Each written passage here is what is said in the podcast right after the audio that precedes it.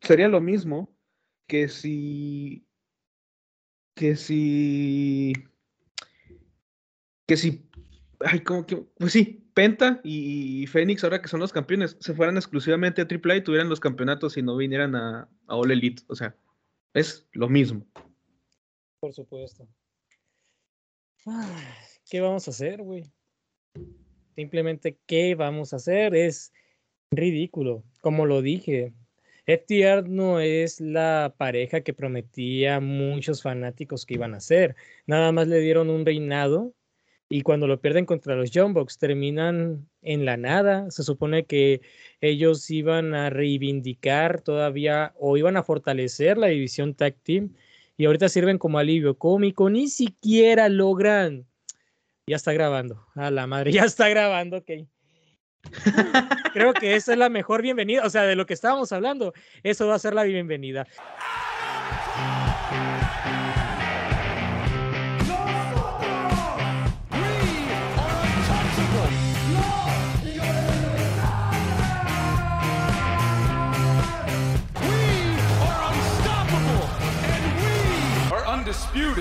Sean bienvenidos al vigésimo episodio del Face Genérico. Me presento, mi nombre es Juan Francisco Salazar y pues aquí estamos tirando hate hacia All Elite Wrestling, ¿no es así, Sebastián? No sé qué tanto teníamos grabando, pero digamos que esto es como el, el, blooper, ¿no? Así el de López. Sí, exactamente. Así nos acaba de pasar. Hola, gente, ¿cómo están?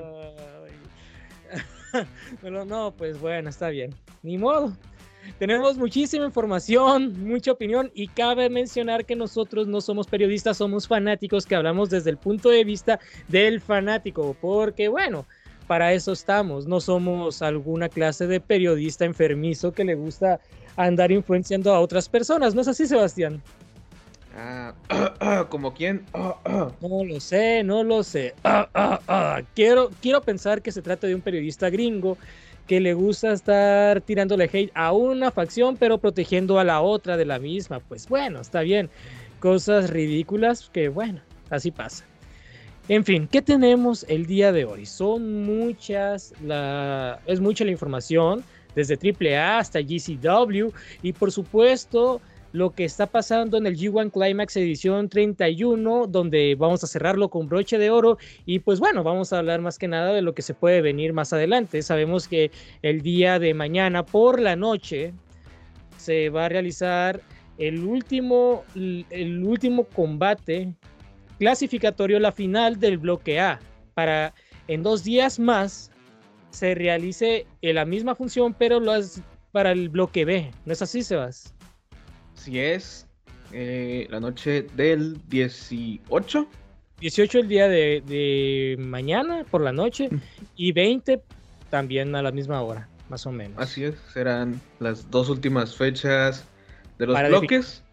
para definir a los finalistas que van a que van a combatir el, el día 21 ya por el trofeo y por la oportunidad del al campeonato mundial de peso pesado que presuntamente lo tiene Shingo Takagi o Will Osprey.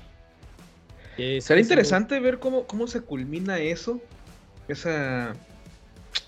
Eh, no, es, no es rivalidad, pero podemos decir esa, ese ángulo que se está formando de tener a, a, dos campeones. Uno que se proclama el auténtico porque no lo ha perdido, que tiene lógica sus palabras, pero eh, pues Chingo Takagi ganó una lucha por el vacante campeonato, así que habrá que ver eh, qué pasa con ellos. Y con los bloques tenemos... En el bloque B solo puedo decir que hay dos personas que tienen posibilidades para pasar. Y en el bloque A hay cuatro personas que pueden pasar. Zack Saber Jr. Bueno, sí, más adelante les vamos a hablar, pero para que sea una idea, en el bloque A todo todo puede pasar. Exactamente, nada más sería una cuestión de milagro de lo que pueda suceder. Sin embargo, estamos hablando de que son probabilidades muy bajas. El caso es que todos deben ganar y vamos a ver cómo van a solucionar estos empates en caso de que siga sigan en lo mismo. Está bastante parejo el bloque A, como siempre. Y el bloque B se nota al menos que hay dos personas que están pisando ya la recta final. Pero eso vamos a hablarlo más adelante. Vamos a empezar primeramente con GCW. ¿Qué fue lo más interesante respecto a la empresa independiente, Sebastián? Pues estas semanas tuvimos, bueno, primeramente tuvimos el evento Fight Club, un, un buen evento, sinceramente. Eh, de principio a fin, como a lo que nos tiene acostumbrados siempre, GCW. Eh, un evento entretenido, un evento con muchos spots. Eh, vimos el regreso de John Moxley a las luchas Deathmatch. Deathmatch como tal, ¿no? No un Deathmatch tipo All Elite. En, en donde enfrentó a Nick Gage en un brutal combate en el que sale con la victoria para retener el título mundial de la empresa. Vimos eh, la aparición sorpresa de los briscos para retar a Second Year Crew por los campeonatos en pareja. Esa lucha a futuro promete mucho, donde la hagan y cómo la hagan. Eh, dos, dos parejas consolidadas en el circuito independiente Tuvimos la batalla entre Effie y Matt Cardona por el título de Internet, donde Cardona recupera su título con ayuda de Chelsea Green, que ahora Chelsea Green, eh, no, estoy seguro si es hoy, hoy domingo 17 eh, de octubre, tenga su lucha debut ante Ali Catch. No estoy seguro si es hoy o es esta semana, pero va a tener su lucha contra la mejor amiga de Effie y tuvimos el, bueno, la aparición de Thunder Rosa en GCW. En una lucha a siete bandas que se termina llevando Jimmy Joy. Y bueno, de aquí no se puede decir nada más que en la, bueno, en la lucha de Willie Mack, eh, Leo Rush y no recuerdo el nombre del otro luchador, más que fue una lucha llena de spots de High Fly, increíble. Interesante. Y no solamente estamos hablando de que Matt Cardona tenía y tenía que recuperar nuevamente el campeonato de internet, también estaba en juego su carrera en GCW. Su, carrera en GCW, así es. Que al final, ¿qué te pareció el main event? Hablando ya exclusivamente de, ¿cómo decirlo? De el match por el campeonato mundial GCW. Era lo que se esperaba, ni siquiera sonaba la campana y, Nick Gage ya le había aventado focos neón a la cara a Moxley y ya estaba sangrando Moxley. Eh, este no se queda atrás, inmediatamente también le regresa el golpe con unos focos neón. Moxley saca el, cortador de pizza y le abre la cara a Nick Gage y Nick Cage le paga con la misma moneda, pero lo hace en la boca de Moxley y le termina cortando la lengua. Es, fue una lucha brutal, era exactamente lo que se esperaba y fue exactamente lo que tuvimos. Una verdadera deathmatch. Wow. Pues sí, suena bastante interesante, la verdad. Y es que te pregunto porque yo estuve viendo el otro evento que se realizó esa misma noche. Hablo de Héroes Inmortales, que bueno, a decir verdad, estuvo bastante bueno. Ambos eventos, tanto Fight Club como Héroes Inmortales, se, realizó, se realizaron perdón, el sábado 9 de octubre. Y tú sabes muy bien que, esta, que este evento básicamente se trata de galardonar a un luchador para hacerse con la Copa Antonio Peña, un trofeo que pues quieran o no, todavía tiene algo de peso, pero no te asegura un ascenso interesante, por lo cual cualquier luchador puede ganar dicho trofeo. Pero de no deja de ser interesante para, o de gran importancia para la tres veces estelar, a decir verdad. En fin, siguiendo con GCW, ¿cómo podrías terminarlo? ¿Qué, más te gustaría añadir? Se vienen cosas muy buenas porque eh, esta semana tuvimos la aparición de Minoru Suzuki enfrentando a Joey Janela Y lo que sigue ahora es el rey contra el rey. Minoru Suzuki contra Nick Gage. Que la verdad promete muchísimo, para ser sincero. Así es. Eh, lo que está haciendo actualmente GCW es muy bueno. Está literalmente tirando la casa por la ventana. Y se esperan muchas cosas, incluso de este combate de Nick Cage contra Minoru Suzuki. Pero volviendo al evento en sí, fue un evento que se puede volver a ver, se debe volver a ver si alguien no lo ha visto, porque fue un gran evento, un excelente evento de principio a fin, donde se nos dio de todo, emoción, lucha, spots eh, y una masacre como evento estelar. Wow, entonces el club de la pelea, creo que hace una, creo que hacen referencia a la película, ¿no? Hacen una muy buena referencia salvo por el eslogan, ¿no? De nadie habla del club de la pelea. Aquí todos tenemos que hablar de este club de la pelea. Por supuesto, GCW se ha estado, se ha estado convirtiendo, disculpa, en uno de los de las promociones favoritas en el circuito independiente. Incluso creo que ya está superando por mucho a la promotora Ring of Honor. Y bueno, por así decirlo, se queda un poco atrás de PWG, que a decir verdad todavía sigue demostrando ser la promoción independiente por excelencia debido a toda la historia que, que embarga dicha promoción. A decir verdad, creo yo que están dándose ambas promociones, ya que uno ofrece espectáculo y el otro ofrece algo más enfocado al público maduro, por así decirlo. En fin, vámonos a México. Tenemos que irnos a Orizaba, Veracruz, donde se realizó, como lo mencioné, eh, Héroes Inmortales, su edición número 14. Y bueno, ¿qué podemos decir? La verdad es que hubo, hubieron combates bastante buenos, a decir verdad, pero ninguno logró superar el combate que dieron los Lucha Brothers, Phoenix y Pentagon Jr. ante los Jinetes del Aire, conformado por el hijo del vikingo y Laredo Kid por los campeonatos mundiales de pareja AAA. Y cabe añadir, aunque nos dieron un spoiler bastante grande hace unos días atrás de este día, donde los Lucha Bros iban a exponer sus campeonatos de, de AAA ante dos luchadores enmascarados, fue un combate muy interesante.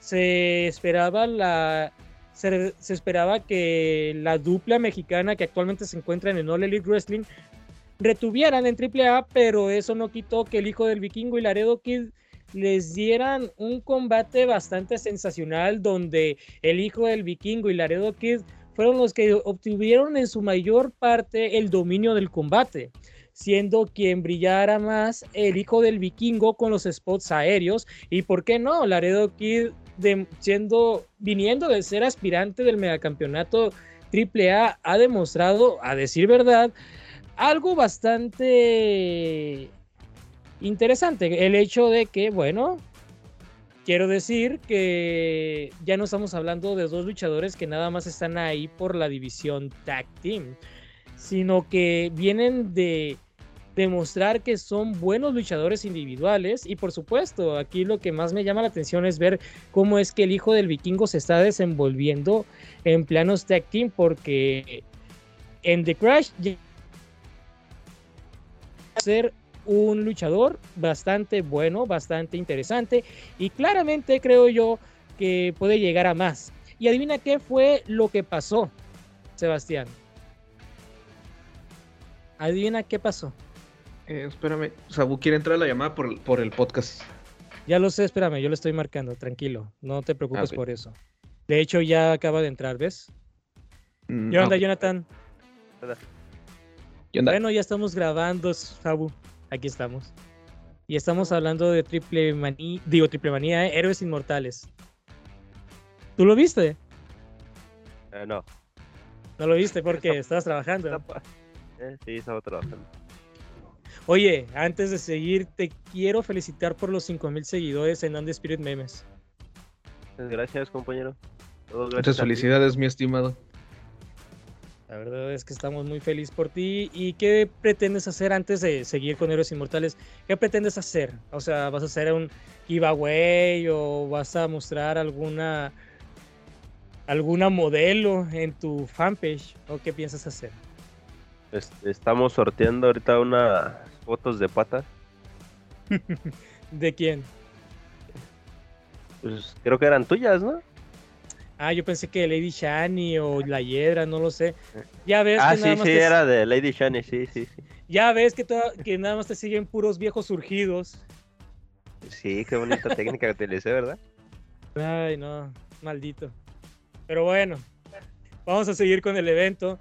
Creo yo que, bueno, Laredo Kid y el hijo del vikingo ya demostraron que son muy buenos tanto en pareja como individualmente. Lo único que termina molestándome es que ya estaba cantado el final debido al spoiler dado en Dynamite de días atrás. Y bueno, eh, Dave Meltzer le da la calificación de 5 estrellas a este gran combate. Y adivinen qué, es el segundo combate que AAA tiene eh, en toda su historia en conseguir la calificación de 5 estrellas. La anterior fue en un combate entre Octagón y el Hijo del Santo enfrentando a los gringos locos, Art Bar y Eddie Guerrero. Cuando... Sí, era, era, fue la primera, ¿no? Creo que incluso se llevó esa lucha a la rivalidad del año, ¿no? Así es. Fue la primera y la única en ese entonces. De hecho, por parte de, la Wrestling Observer, en calificación, tiene tres galardones. Ese combate, el combate de héroes inmortales este, del pasado 9 de octubre y también un combate, pero que le da la calificación máxima negativa de menos 5 estrellas entre los Psycho, entre los Psycho Circus, perdón, contra los villanos en Triple Manía 9. Triple 23.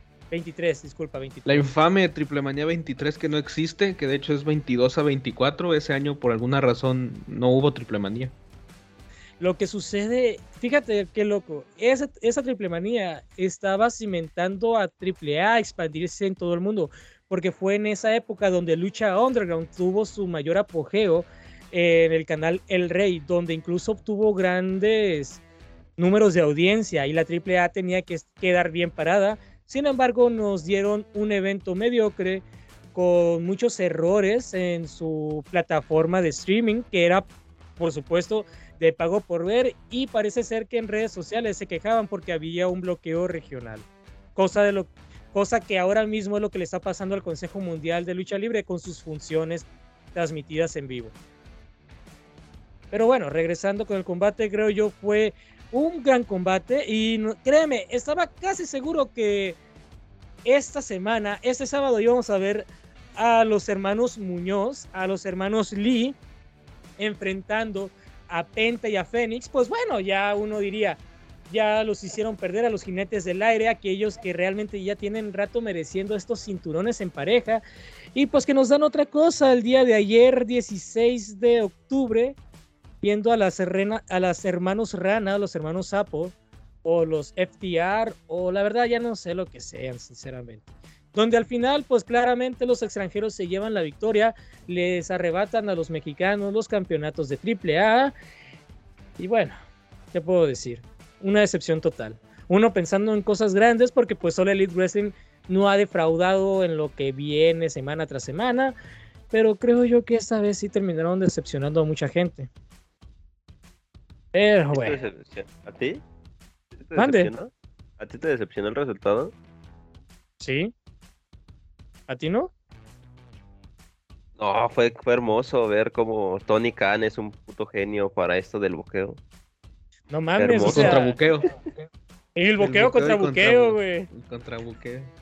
No lo puedo creer. Es que, mira, sinceramente dirías, bueno, Tony Khan es una persona de negocios que toma muy en serio la lucha libre. Claro, se vio, se notó. Lástima que él no boqueó esta mierda, porque lo más seguro que, que fue AAA, ¿verdad? De seguro fue Conan ahora. Ahora todo el mundo va a decir, ah, es que fue Conan porque pues era de un día y Conan tenía libertad creativa. Pero fíjate. Todo parece curi- apuntar a eso, ¿no? No. Sinceramente no. ¿Sabes qué es lo más triste? Que, que- que hace ver a AAA como si fuera la segunda división. No, las, las fuerzas básicas de, de, de All Elite, así. ¿Y sabes por qué? Porque actualmente hay tres campeonatos que pertenecen en el extranjero. El campeonato Reina de Reinas, el campeonato de parejas y el Omega Campeonato. Con, con Impact no diré nada porque con Impact la relación siempre ha sido así. No, es que Impact y AAA tienen algo en común. Son muy sumisos porque saben que, es un, que son productos que no pueden llegar a expandirse por su cuenta, que necesitan del apoyo financiero al nivel WWE y All Elite Wrestling para poder para poder ser conocidos, pues. Pero hay una diferencia entre AAA y All Elite Wrestling. Que AAA también sigue el mismo modelo de negocios que WWE. Si no me crees, nada más ve a la cara que actualmente tienen, que pese a no tener un campeonato, es de los favoritos de la afición. Y vende mucho, a pesar de su calidad luchística. Sácame una duda. Nada más nos quedaremos con el campeonato crucero, ¿verdad? Aquí en México. ¿Quién lo tiene? Está vacante, ¿no? No, no, no, lo tiene Laredo Kid, ¿Cuál? no lo ha defendido, güey. Ah, sí, al, cierto igual que... que- al igual que el de tríos, ¿no? Que de hecho, ¿quién tiene el de tríos? Los jinetes del Los aire. jinetes del ¡No aire. mames! ¡Qué ¿Existe un campeonato de tríos? No mames. Sí. Y siguiendo. y Los siguiendo primeros campeones fueron los perros del mal, fíjate. No, fueron No los hijos, sí, pues, ¿no? Bueno, X. no sé, Fue ya, cuando se pasaban los títulos entre ellos dos. Mm, de papa caliente y luego estaba no créeme que creo creo yo créeme créeme que quizá los mejores campeones de tercias fueron los mercenarios y el poder del norte Sí, creo yo sin duda. pero hablando de tercias y hablando del poder del norte también hubo un combate que a decir verdad fue el combate de la noche aparte de esta. Creo yo que sí está muy bien ver un combate de cinco estrellas pero creo yo que el combate más interesante, a menos a opinión personal, fue el combate de tríos entre el Poder del Norte y la nueva generación Dinamita, donde estos últimos debutan oficialmente en un evento, eh, un evento grande de la tres veces estelar, donde, bueno, a decir verdad, con todas las rencillas que, que tuvieron semana tras semana, demasiadas interferencias entre ambas tercias, y por supuesto que llevaron al límite dicha rivalidad, terminaron, creo yo, decepcionando con este combate. Y esto se debe a las interferencias del, de- del árbitro y sobre todo que hubieron muchos boches, todo por culpa de Goya Kong, que no dejaba de interferir y al final se sintió como algo bastante plano, como si todos esos, todas esas semanas de, ¿cómo decirlo? De careos, de confrontaciones, se vieran muy, muy en segundo plano, la verdad. Fue un combate donde la nueva generación Dinamita tuvo el control total del combate, que al final el poder del norte se vieron bastante débiles, al punto de que no estaba seguro si ellos alguna vez fueron los mejores equipos de tercias que tenía la tres veces estelar. Se sintió tan feo y creo yo que va a pasar para el olvido. Lo único que es memorable son sus confrontaciones que, que tenían semana tras semana antes de llegar a los eventos magno. Y bueno, ¿qué se puede esperar más adelante? Pues yo esperaría que Forastero, Sansón y Cuatrero finalmente eh, le hagan cara a los jinetes del aire, que creo yo que es Mysticis Junior. El Laredo Kid no es el campeón de tercias. Laredo Kid, Mysticis Jr. y. Octagon Junior no es. No, el hijo del vikingo, me parece. Es el campeón de tercias, el hijo del vikingo. Creo que así están conformados. No puede ser. En fin.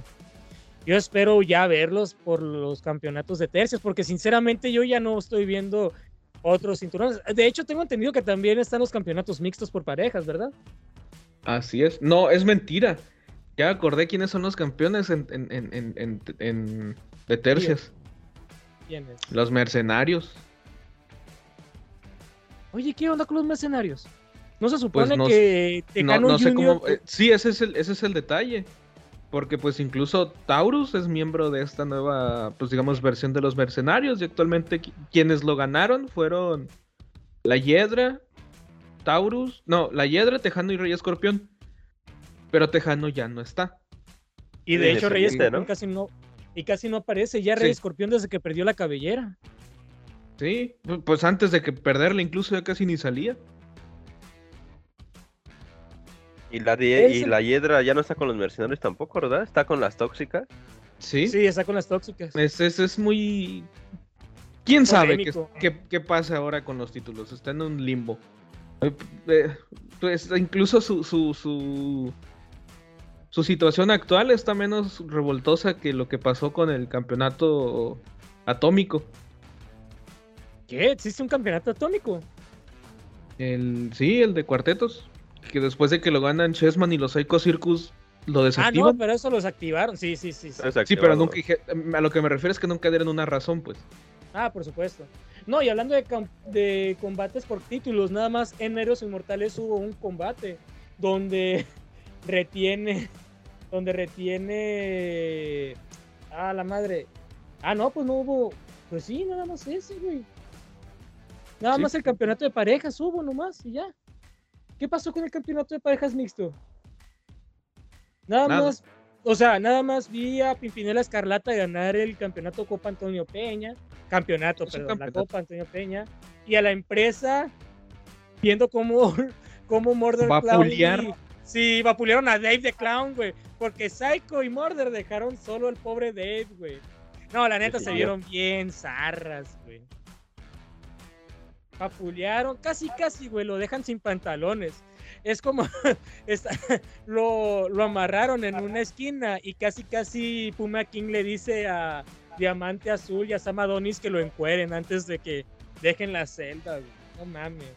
Bueno, así amarrar, amarrar, este. Lo que se dice amarrar, no creo, ¿verdad?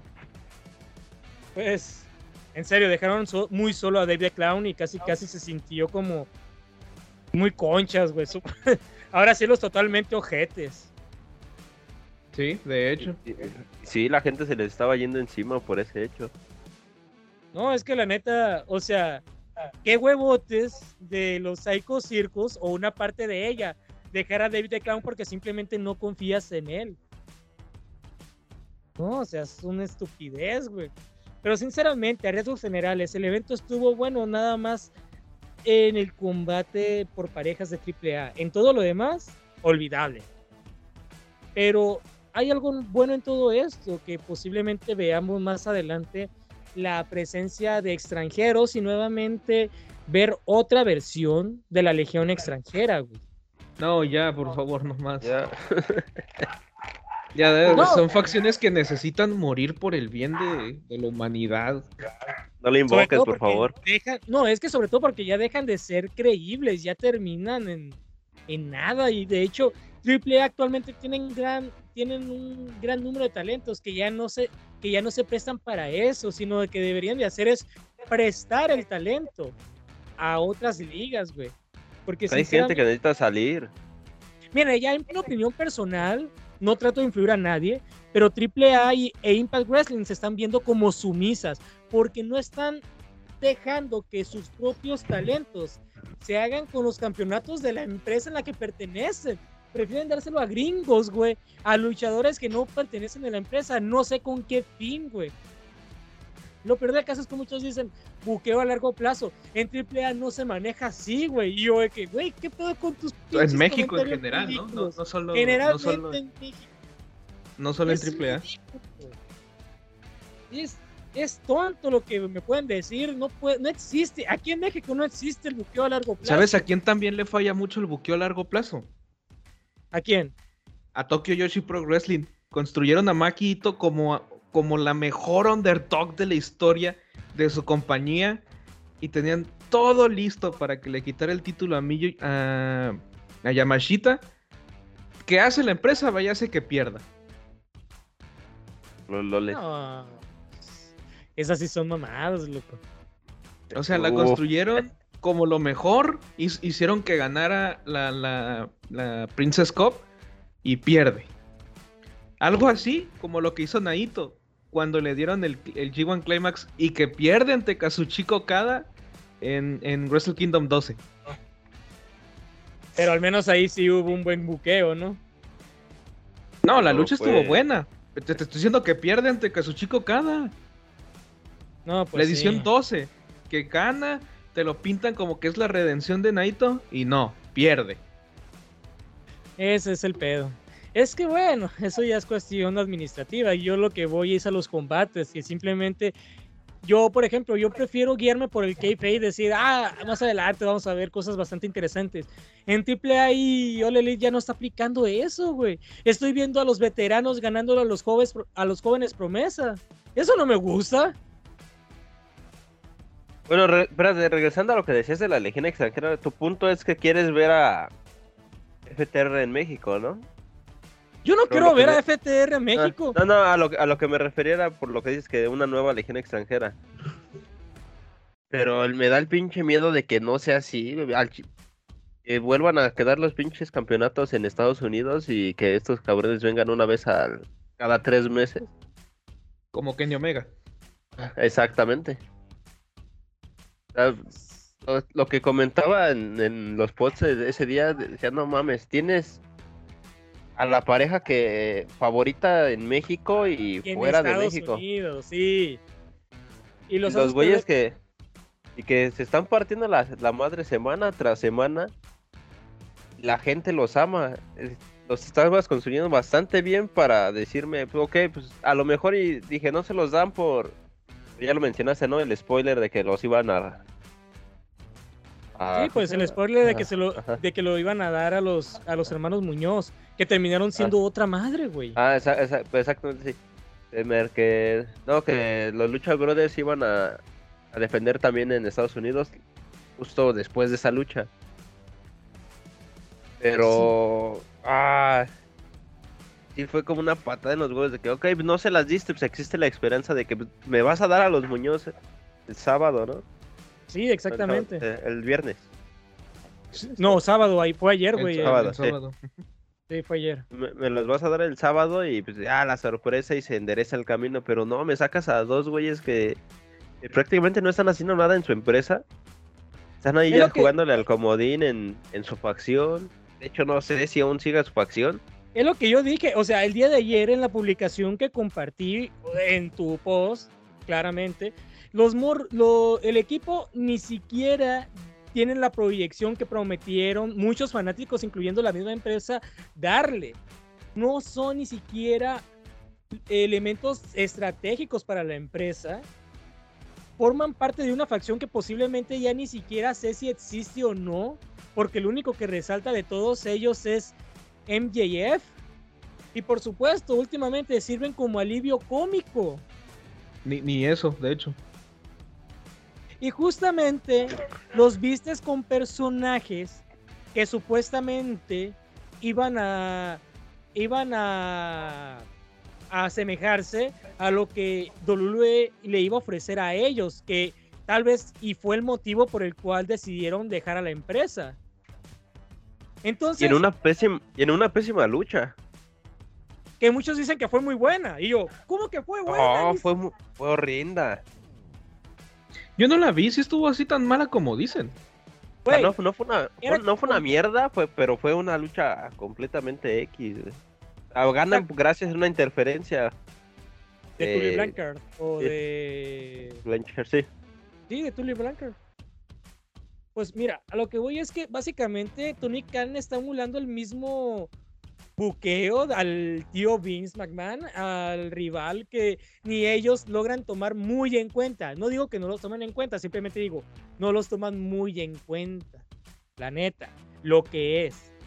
Y honestamente no me puedes decir que, que All Elite Wrestling y WWE no son lo mismo cuando te diste cuenta que están manejándose de la misma manera, solamente que lo que ellos no saben hacer es hacer buenas promos o hacer buenas historias. Porque WWE sí sabe hacerlo, pero como tienen muchas historias que sobresaturan al público, terminan convirtiéndose en malas.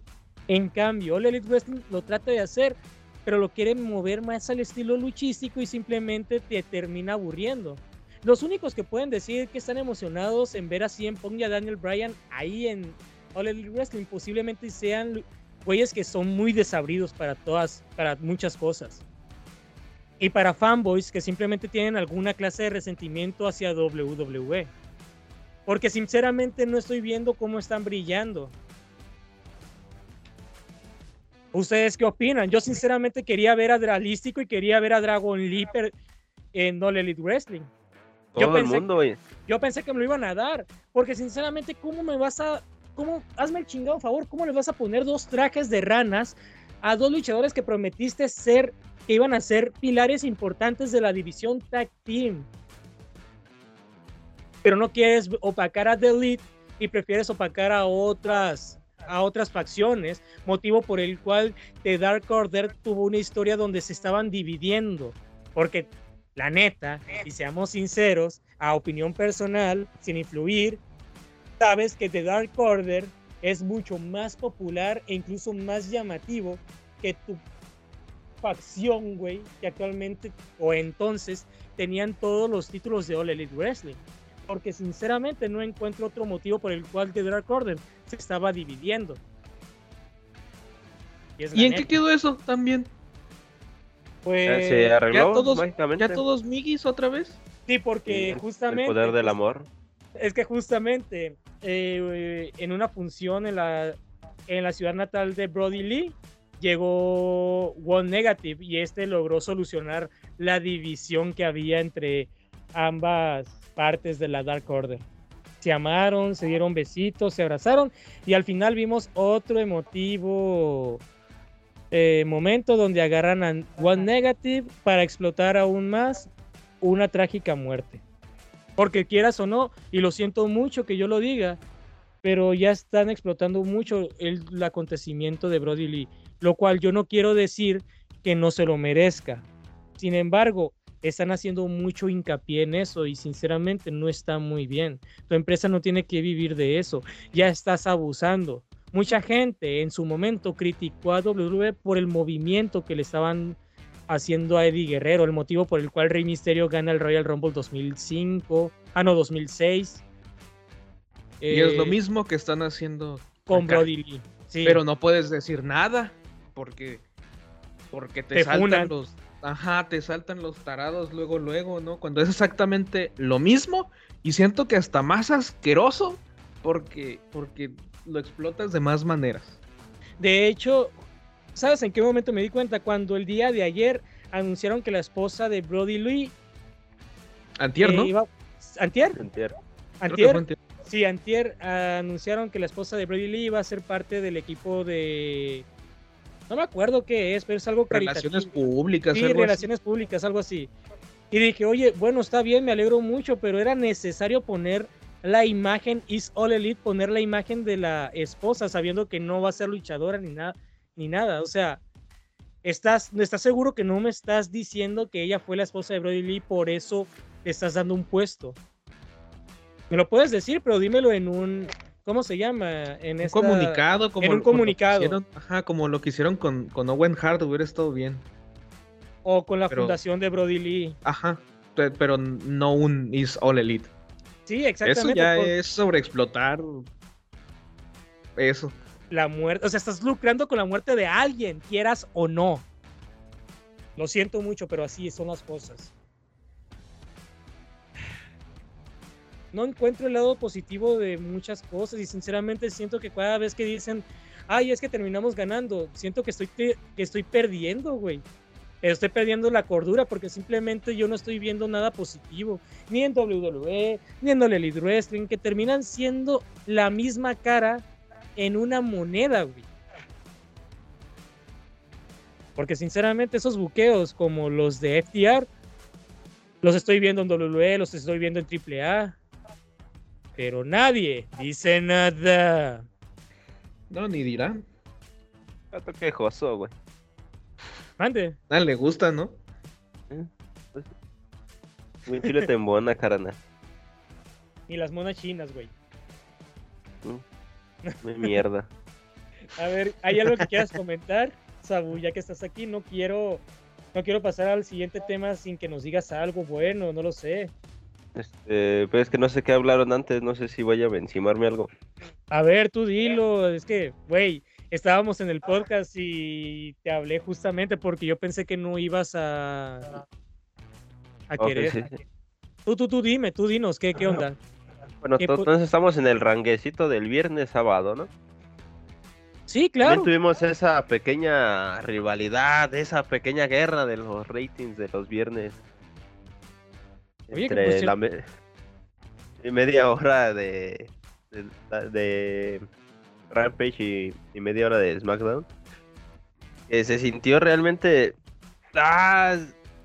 La gente. No, ¿cómo, cómo no los puedo tragar, la verdad?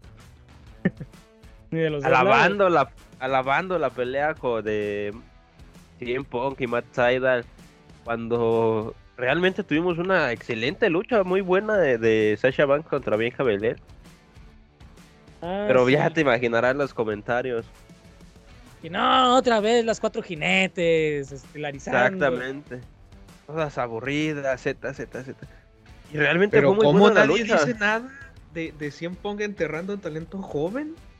Y eso que Matt Seidel ni siquiera llega a ser talento joven, güey. No me refería Deja- necesariamente por él. Deja tú, güey. Vi, vi un comentario de, de un güey diciendo: No, ver esas dos aburridas, prefiero ver a estas dos. Estas dos leyendas del ring, refiriéndose a, a Seidel y a Punk. Diciendo: Por fin volviendo a, a sentir su pasión por la lucha a ambos. En- Ah, haciendo sí, ¿no? énfasis que. sí. Y, me, y en mi mente decía: "Güey, sí, sí sabes que estás hablando de Matt Seidel, ¿verdad? El güey O que sea, está vetado de Japón por, A eso mismo iba. El tipo que está Eh, vetado de Japón está por vetado de marihuana. Y que se fue, por cierto, en su mejor momento de Japón. Exactamente. No más digo. Pero él, él no, él estaba hambriento de éxito.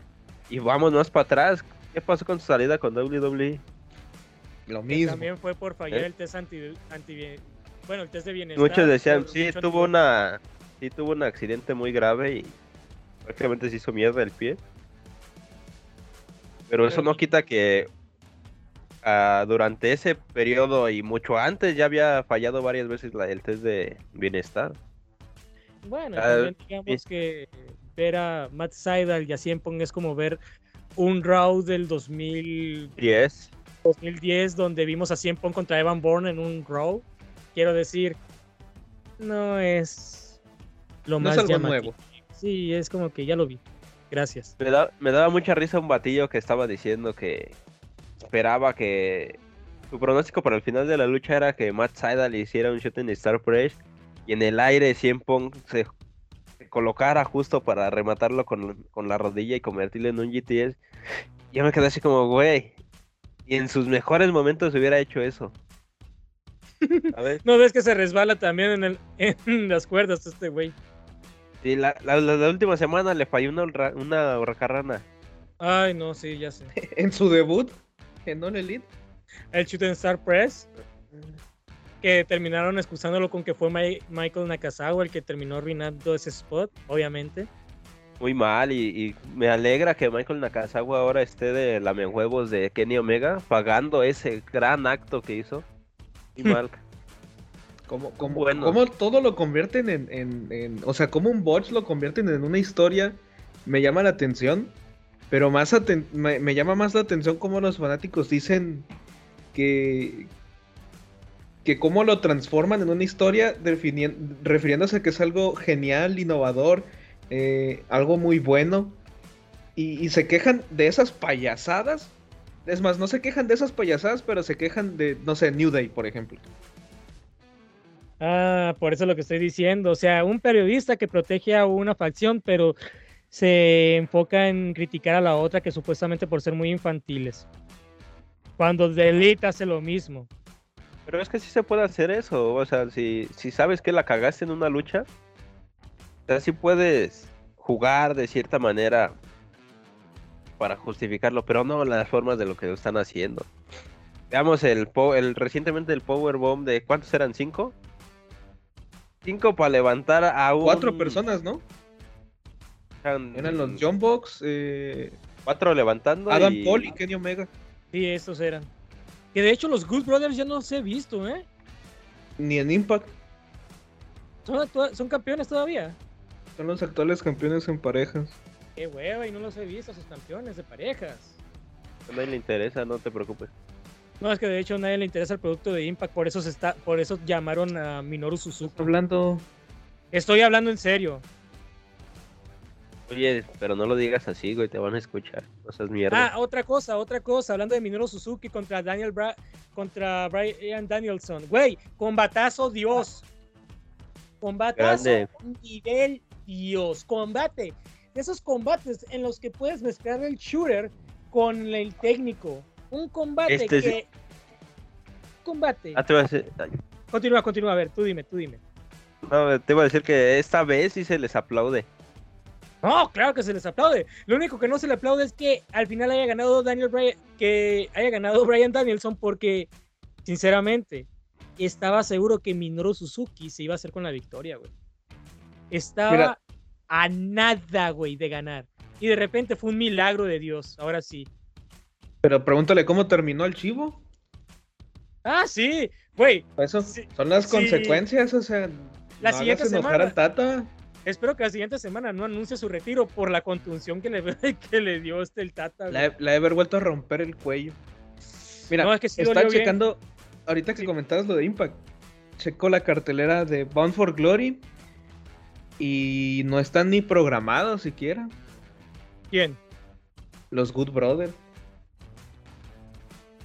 No es cierto, güey. Esa- o sea, te estoy diciendo que las empresas chicas que están aliadas a All Elite parecen sumisas, güey. Porque todo lo que, todo lo bueno está en All Elite y lo, y lo rezagado están en las otras promociones. Un güey. mes. Un mes sin ni siquiera aparecerse. Su última defensa en un pay-per-view fue el 18 de septiembre. Contra Finn Juice, ¿verdad? Mm, creo que sí. Bien. Fue en Victory Road. Pero bueno, chicos, siguiendo con All Elite, ya saben que, como siempre, eh, la Swann y, Mac- y Willie Mack, perdón. Okido. Ok, entonces sigamos. Saben muy bien que una vez que se define un aspirante, empiezan a buscar otro. Y aquí no es la excepción, pues en Full Gear se va a definir al próximo retador que salga como campeón en dicho evento. Tenemos alrededor de 8 aspirantes a ser el retador número uno del Campeonato Mundial de All Elite Wrestling. Tenemos a Ten de Dark Order contra John Moxley. Orange Cassidy contra Powerhouse Hobbs. Dustin Rose contra Brian Danielson. Lance Archer contra Eddie Kingston.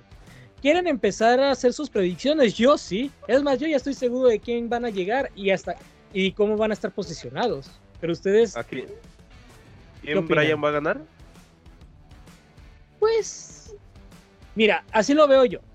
Yo lo voy a ver por pasos, pero quiero, quiero saber ustedes quiénes ven como finalistas. ¿Quiénes son los, los, Mm. los del torneo?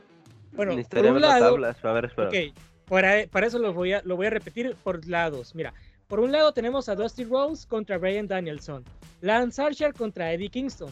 Por el otro lado tenemos a Ten contra John Moxley, Orange Cassidy contra Powerhouse Hobbs. Ah, pues está muy cantado. Mira, Mowgli versus Ten. Es obvio el resultado. Cassidy versus Hobbs. También. Pero es que también no- nos dan unas pinches sorpresas con Cassidy que, que no me sorprendería que pase. Tenemos Bueno. Archer versus Eddie Kingston. Yo ahí Esa, esa es la que veo más, es- esa es la que veo más cerrada, ¿eh? Sí, Pese a que, exactamente. a- a que- aunque te cantan más o, o te decantas más porque pase el AR, eh, Lance, es como que la más cerrada entre, la- entre las luchas. Pero la final ya se nota. Es John Moxley contra Brian Danielson, sinceramente. Claro, sinceramente. Yo veo, sí. yo veo pasar en semifinales a Brian Danielson y a Eddie Kingston, la verdad. O sea, ese ya es mi criterio. Y por el otro lado es Orange Cassidy contra John Moxley. Sinceramente. Dustin Rhodes. No, en serio, porque, o sea, este güey no se supone que está funado por la, por la comunidad de lucha libre. ¿Qué está haciendo aquí? No, esa fue una jamás pasó, güey. No sabes de qué estás hablando. Eh, sí, o sea, puedes, puedes mandar a la goma a Tommy Dreamer, a Ric Flair, pero a Dustin Rose, que tiene contrato con All Elite Wrestling y aparte es hermano de alguien con poder, pues obviamente no, claro que no. O sea, estamos protegiendo a Darby Allin también. No, puede, no nos pueden decir nada, nosotros cambiamos ya. All Elite Wrestling no tiene acosadores y tampoco tienen personas que hicieron cosas malas en el pasado. No, ellos. Lo que tú no sabes es que cuando llegan All Elite, sus pecados son perdonados automáticamente. Es como la 4T, güey. Ves que olvidan siete años de carrera también. Sí, de, de repente como que está muy extraño, el tiempo transcurre muy raro ahí. Sí, está muy rara esta gente. No, hombre. Güey, por favor, hay muchas cosas negativas para All Elite Wrestling y siento yo que alimentan más el personaje de mí, güey. O sea, yo admito que hay combates buenos, pero también admito que no son perfectos. Porque veo lo mismo en un lugar que en otro.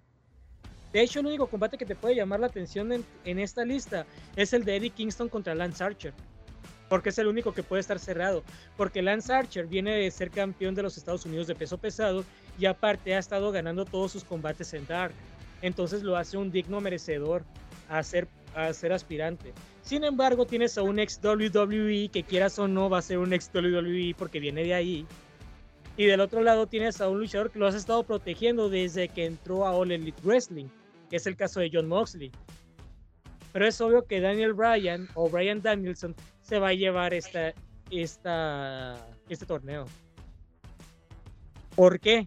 Porque curiosamente el combate entre él y Kenny Omega terminó en por límite de tiempo, sí. Entonces, ¿sabes lo que me da miedo? Que Kenny Omega retenga entre Hatman Adam Page cuando él ya tenía merecido esa lucha titular desde que desde que inició el Elite Wrestling, Desde All Out, tiene merecido ser campeón. Aunque fue muy buen combate y creo yo que sí lo merecía Chris Jericho por los años y la trayectoria que él carga. Pero yo estoy, yo ya estoy seguro que Hanman Adam Page debe de ser el pilar principal de All Elite Wrestling y esperaría que le ganara a Kenny Omega. Porque si me voy a enojar si Kenny Omega gana. Pero bueno, eso ya es cuestión de cada quien, locos. Pero, yo A ver, dime. Sabes que todavía tenemos un torneo más importante y más entretenido que ese. ¿Cómo cuál? Uno en Japón, así que se hace cada año, donde se enfrentan pesos completos. Ah, el ah, No sé si lo has visto, es muy underground. Es el de oh, sumo, ¿no? Sí, güey, a huevo. va la cosa. Eh, por ahí. Solo sé que el Tata tiene merecido ese trofeo desde que llegó a New Japan. Güey, hablamos del G1 Climax. No. Tal vez, tal vez todo el mundo se, todo el mundo se acuerda de ese torneo porque lo ganó Kenny Omega, ¿no? Pero pues sí, existe, existe más de una edición, no se preocupen, créanme. Kenny Omega. Y porque la perdió la siguiente final ante nuestro líder ingobernable Tetsuya Naito. Pues. O sea, no, no, todo, no toda la lucha libre gira en torno a ese cabrón, sinceramente. Porque para mí, luchadores mejores que él hay. Y hay uno aquí en México y nadie le presta atención. Así se los voy a dejar. Aquí hay un bandido que puede superar a un Kenny Omega. Y sinceramente, la está rompiendo en el circuito independiente. Pero bueno, hermano, ¿qué opinas de lo que está sucediendo en el G1 Climax? Lo más underground de los underground. Que es una locura lo que estamos viviendo en estas últimas fechas.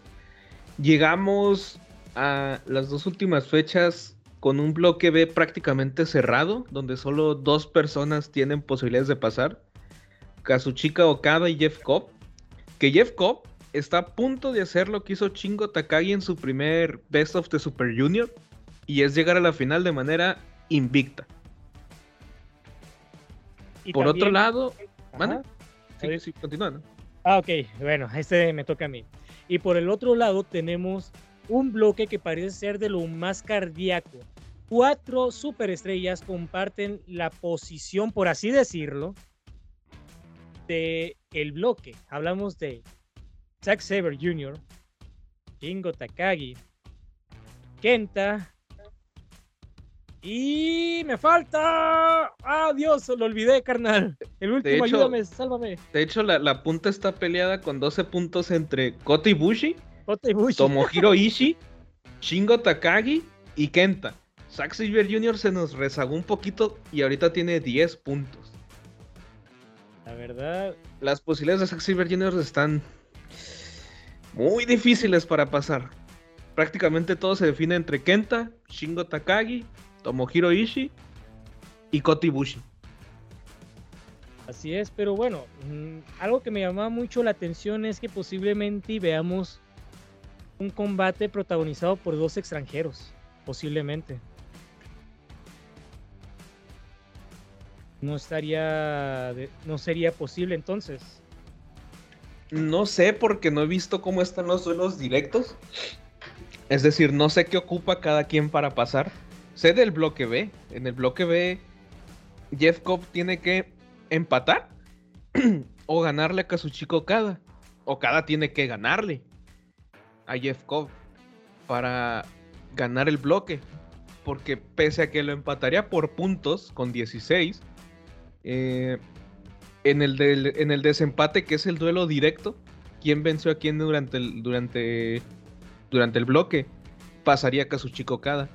El otro, el bloque no sé cómo esté, porque, por ejemplo, cerrado. está muy cerrado. Cerraríamos con es Yujiro Takahashi contra Kota Ibushi.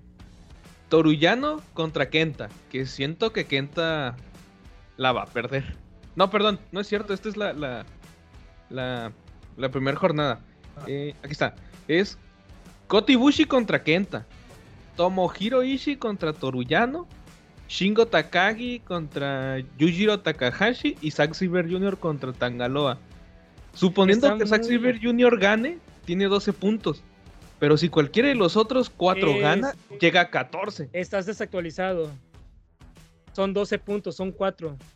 Y Zack Saber Jr. es el que tiene la punta. Ah, entonces yo me quedé con una jornada atrás, perdón. Sí, exactamente. Es que sí, me sacaste de onda con los datos. No, no, no. Entonces estoy mal con el bloquea. Mira, entonces sí. Entonces ahora sí, fácilmente yo te puedo decir, no tengo idea quién pase. Porque son cinco personas con 12 puntos. Y yo sé que, por ejemplo, Zack Saber Jr. le ganó a Chingo Takagi y Kotibushi. Pero creo que perdió contra Kenta y Tomohiro Ishii.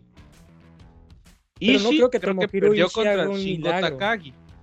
No, pero es que, por ejemplo, con el simple hecho de que Ishii gane, ya estás dejando prácticamente fuera a Zack Saber Jr. Ese podría ser un pequeño problema y está en la cuerda es, Es eso, o sea, toda la cantidad de resultados que puede pasar con una simple victoria, uno puede dejar fuera a todos, dependiendo cómo haya sido el duelo directo. Porque, por ejemplo, si Zack Saber Jr. gana y al igual que Shingo Takagi y Kota Ibushi, Zack Saber Jr. pasa porque tiene la ventaja de haberlos vencido. O sea, la combinación que se puede hacer con el bloque A es muy volátil porque prácticamente la mitad del bloque puede pasar. Las, las probabilidades son bastante alarmantes y puede llegar a ser controversial entonces. Entonces hay posibilidades de que si no ganara Zack Saber Jr. ante Tangaloa, o incluso lo ganara, pero ganara Kenta, puede, puede estar fuera del torneo por el hecho de que Cyber Jr. fue derrotado por Kenta. Así es. O sea, quien, podría quien la podría sufrir sería entonces Zack Saber Jr. en caso de que ganase Kenta y Kota Ibushi, por así decirlo, si es que, si es que Zack Saber Jr. pierde contra Tangaloa. Lo que probablemente podría ser que Kota Ibushi lograse llegar, porque veo más probable que Kota Ibushi pueda vencer. Y Zack Saber Jr. no, y Kenta mucho menos. Pero bueno, es, es bastante raro. Y sobre todo lo que me llama la atención es que posiblemente veamos por primera vez, o no primera vez, sino de mucho tiempo, un combate protagonizado por extranjeros, porque, bueno, bien lo sabemos. Es la primer final exclusiva de extranjeros, de hecho. Podría ser, se podría dar. Es que nada está escrito al día de hoy, sinceramente. Pero vamos a dar un repaso rápido. Es que, bueno, bien sabemos que en New Japan Pro Wrestling no ha existido, por lo que me estás diciendo, un combate protagonizado por dos Gaijins. Y sinceramente, el que se dé esto podría ser un combate de ensueño. Sería algo nunca antes visto. Sí, y es que pese a los nombres, porque muchos no, no conocen a estos nombres, no lo van a ver de este modo, pero alguien que está pendiente semana tras semana en la promoción hipona sabe muy bien que este tipo de acontecimientos casi nunca suceden o nunca lo ha nunca ha sucedido.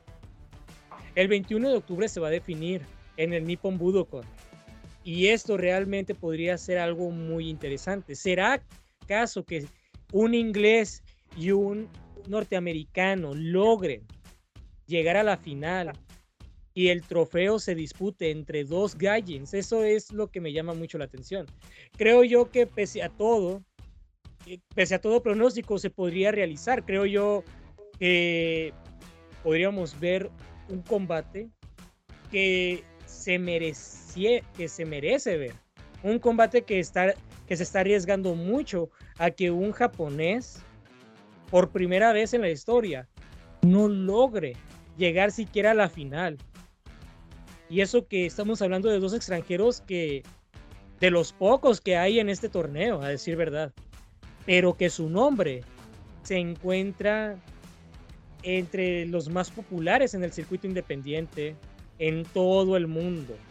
Tenemos a Sex Ever Jr., el mejor técnico en la historia, y tenemos a Jeff Cobb, un talento que ya prometía mucho y que fue uno de los populares y favoritos del circuito independiente norteamericano, alcanzando la presea de Ring of Honor Television Championship, el campeonato mundial de Pro Wrestling Guerrilla, además de ser un ex campeón de la división Never de peso abierto.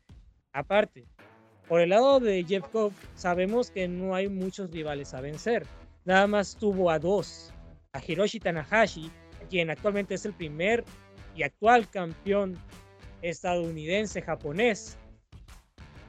Y justamente el 20 de octubre tendrá su reto, su mayor reto, contra el cinco veces campeón de peso pesado IWGP, quien además cuenta con el reinado más longevo de dicho cinturón con 720 días. Un luchador al que ya ha vencido anteriormente este año. Entonces, Jeff Cobb, desde que se vuelve, por así decirlo, el luchador exclusivo de la New Japan Pro Wrestling, pese a los altibajos, pese a haber perdido contra Shingo Takagi en Wrestle Kingdom número 15,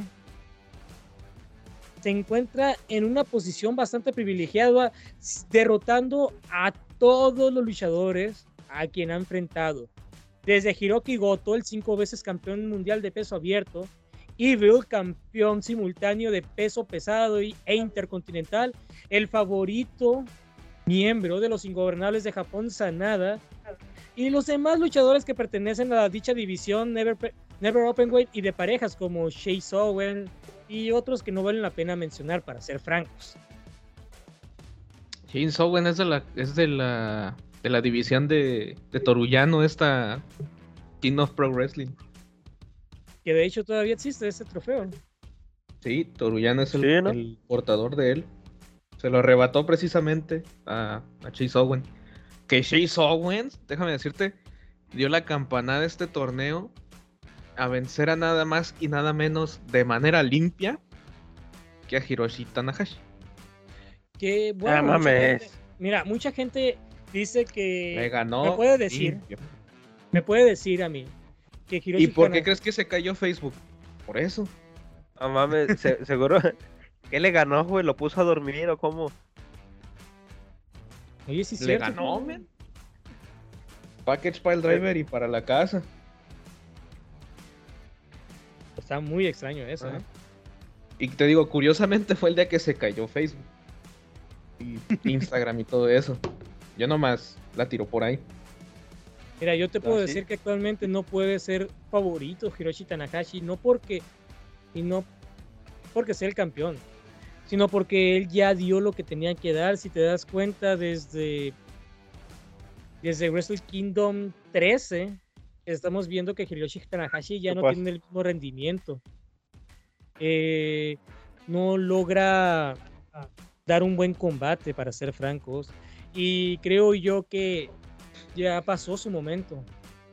Entonces, cuando supe que fue derrotado contra Jeffco, dije, perfecto, ya no es un rival fuerte. El rival fuerte ahora es Kazuchika Okada en el bloque B. Y me duele decirlo porque yo siempre fui, fa- siempre fui aficionado, fanático de el Ace de New Japan Pro Wrestling, pero ya pasó su momento. Ya No, lo, me- demostró lo mejor es que él lo entiende.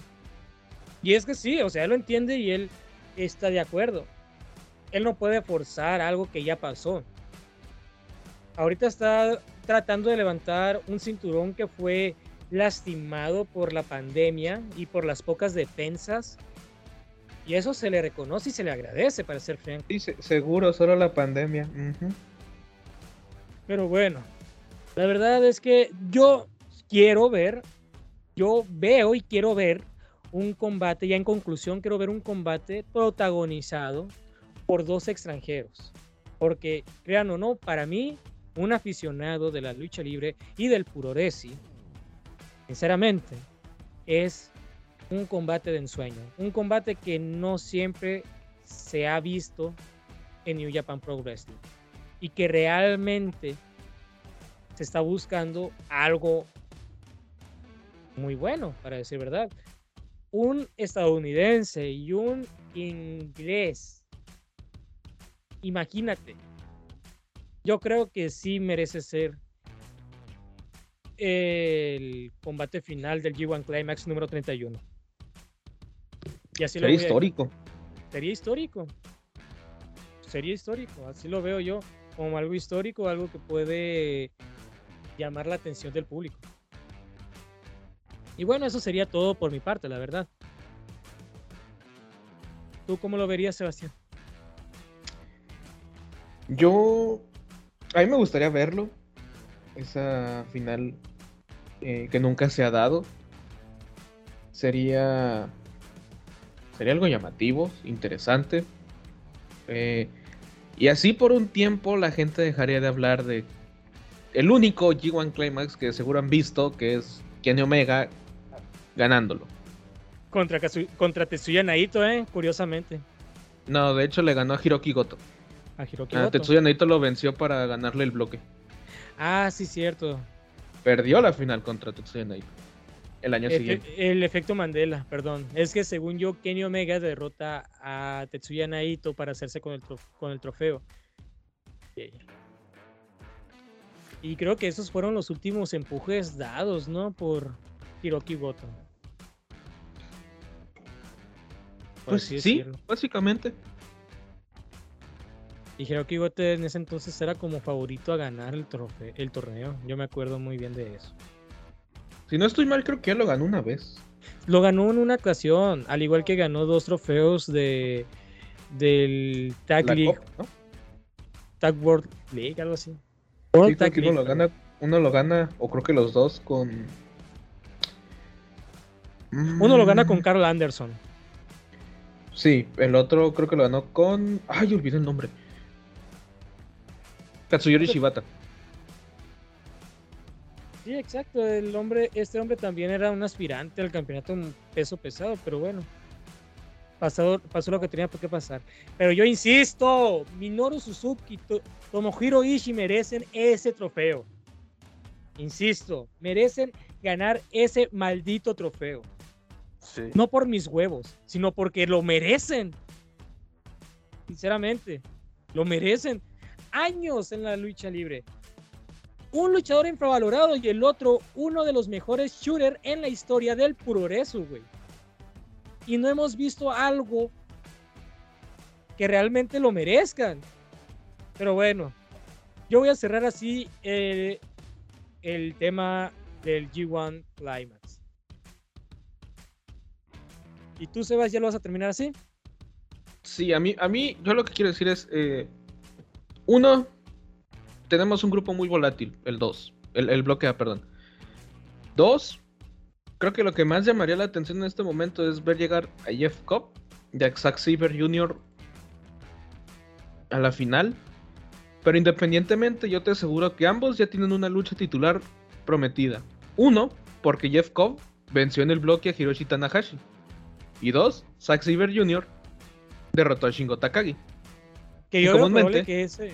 Ajá. Los luchadores que vencen a, un a uno de los campeones en, en, en la fase de grupos suelen retarlo, ya sea en, en el evento de- del Tokyo Dome o previo, por ejemplo en King of Pro Wrestling suele haber algunos.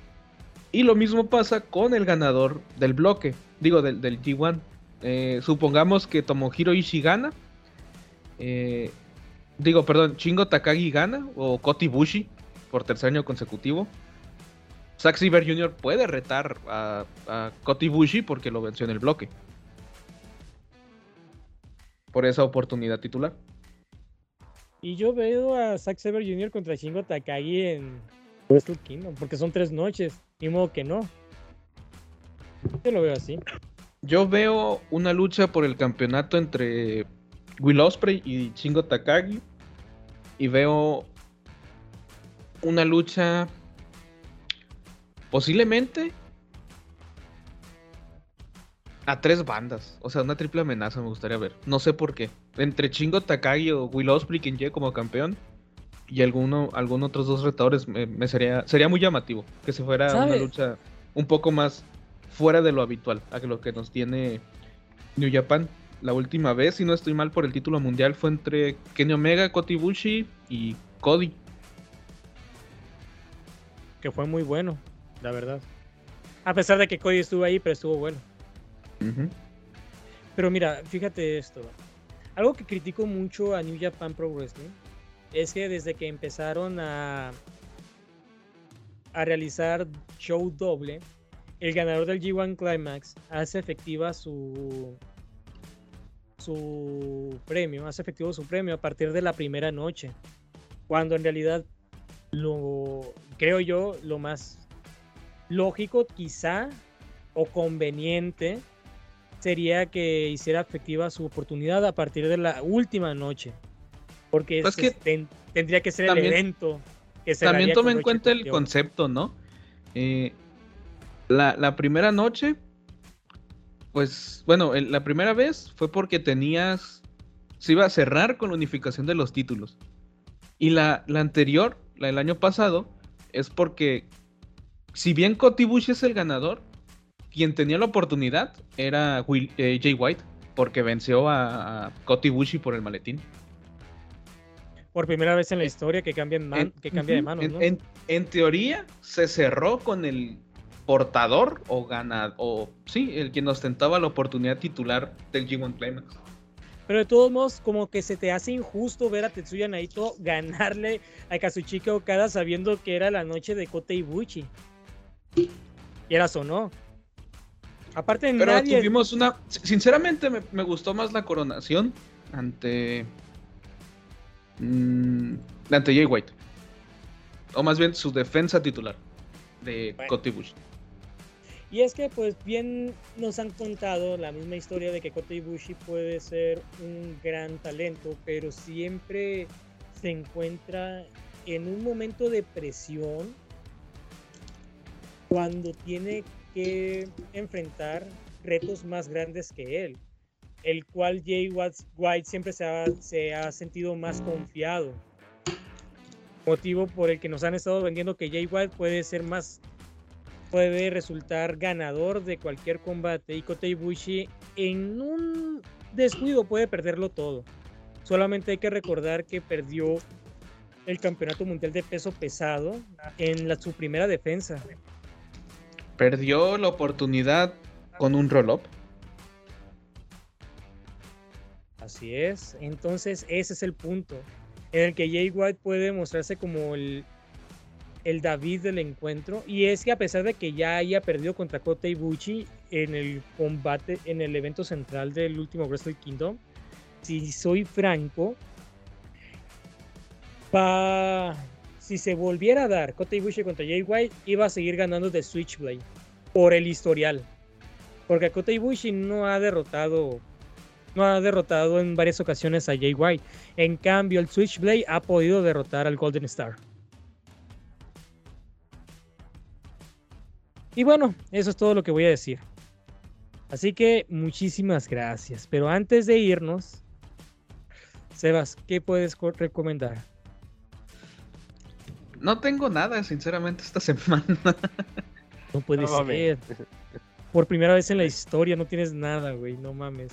Eso ya, eso ya es alarmante. Ahora sí. No hay escapatoria. A la madre, eso sí.